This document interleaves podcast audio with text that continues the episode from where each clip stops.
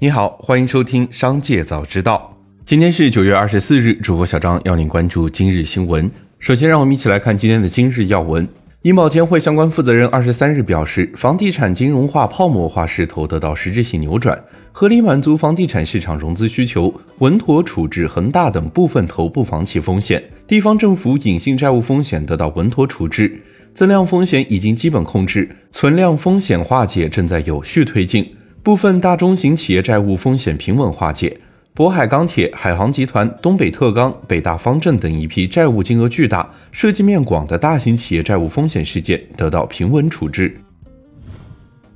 继新东方转型做东方甄选直播带货后，高途也开始进军直播带货领域。据页面介绍，该账号为高途旗下好物直播间，主播团来自金牌老师团，精选好物，带大家吃的放心，用的安心，玩的开心。该账号首次直播是在九月二十日，每天大概晚八点左右开启直播。据报道，前两场直播共卖了一万多元。紧接着，再让我们一起来关注企业动态。最近，一款名为《羊了个羊》的小游戏走红网络，网络上出现了很多通关秘籍。对此，警方发布风险提示称，这款小游戏的火爆让一些不法分子看到了赚钱的机会，比如售卖辅助过关的外挂服务、冒充羊了个羊的客服人员，通过销售游戏道具、增加复活次数等手段进行诈骗。警方提醒游戏玩家不要轻易点击二维码链接等，更不要向陌生账户进行转账，防止个人信息泄露。九月二十三日，针对顺丰寄丢二十克黄金保价八千，只赔两千；顺丰保价一点八万的单子只赔五百。男子称用顺丰寄鱼竿到货只剩头尾，顺丰寄丢一万一千元手机仅赔一千元等连续热搜事件。顺丰集团发布声明称，九月以来的连续热搜事件，集团高度重视，及时责令专职团队检视现有相关流程是否满足客户的期望。同时调查事件全过程，对于连续热搜引发的社会关切深表歉意。针对第二钻戒成本四千卖一万五的话题，第二回应称，作为一家正常运营的企业，成本不仅是产品的成本，总成本包括产品成本、税金及附加、销售费用、管理费用和研发费用及财务费用等。每家公司支撑整个企业运转的基础成本是不低的。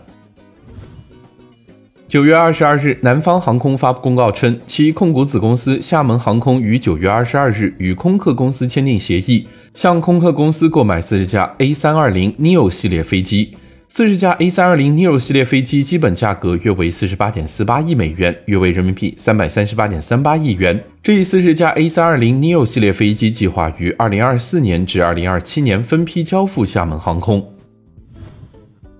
九月二十一日，一博主发文称自己收到公关寄来的熊猫工厂一款限量潮包，随后将自己和同事背着包拍的照片发布网络。数小时后，公关要求将自己的背包照片删除，因为这款产品和博主不搭。该博主表示很生气，自己是否真的土到配不上用你们的潮牌？对此，熊猫工厂相关负责人表示，他已知晓此事。对于要求删除晒包微博的原因，他不方便作答，已与当事人联系，会妥善处理此事。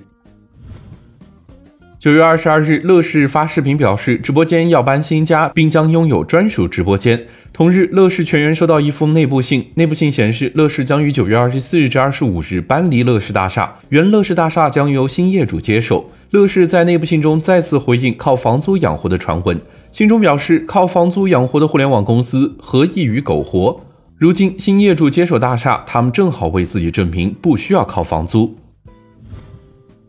据媒体报道，受 iPhone 十四销量不及预期影响，郑州富士康拆除 iPhone 十四部分产线。九月二十三日，富士康内部人士透露，有部分 iPhone 十四产线升级为生产 iPhone 十四 Pro 系列机型，对于生产并无太大影响。目前，富士康深圳和郑州工厂生产的状况火爆。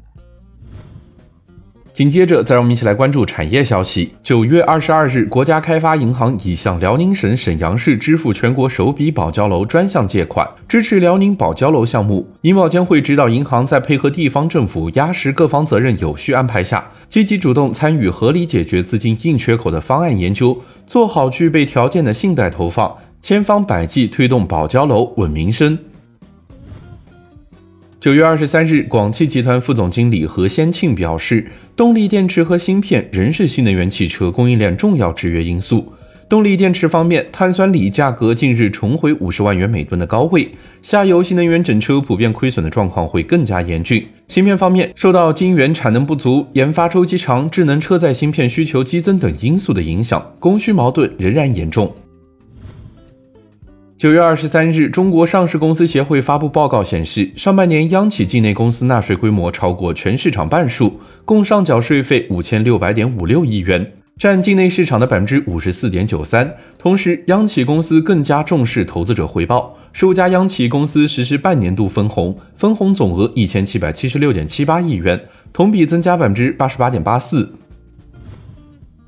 最后，再我们把目光放向国际。九月二十二日，法拉第未来在一份声明中表示，公司引入新资金的努力受到了完全没有根据的虚假指控的影响。一些董事为了个人利益寻求公司破产，导致产生诉讼，甚至升级为身体暴力和死亡威胁。FF Top Holding 在针对法拉第未来的诉讼中称，该公司正在遭遇董事会层面的领导危机。此外，员工们也发布请愿称，过去一年市值蒸发近百分之九十五，要求董事会停止恶意推动公司破产的行为。九月二十二日，据美国国家公路交通安全管理局，因窗口自动反转系统在检测到障碍物后可能无法正确反应，特斯拉发布史上最大召回，近一百一十万辆美国汽车被召回。目前，关于此次召回，特斯拉还没有发布相关的情况说明，暂不知晓是 OTA 升级还是到店完成召回。以上就是今天商界早知道的全部内容，感谢收听，明日再会。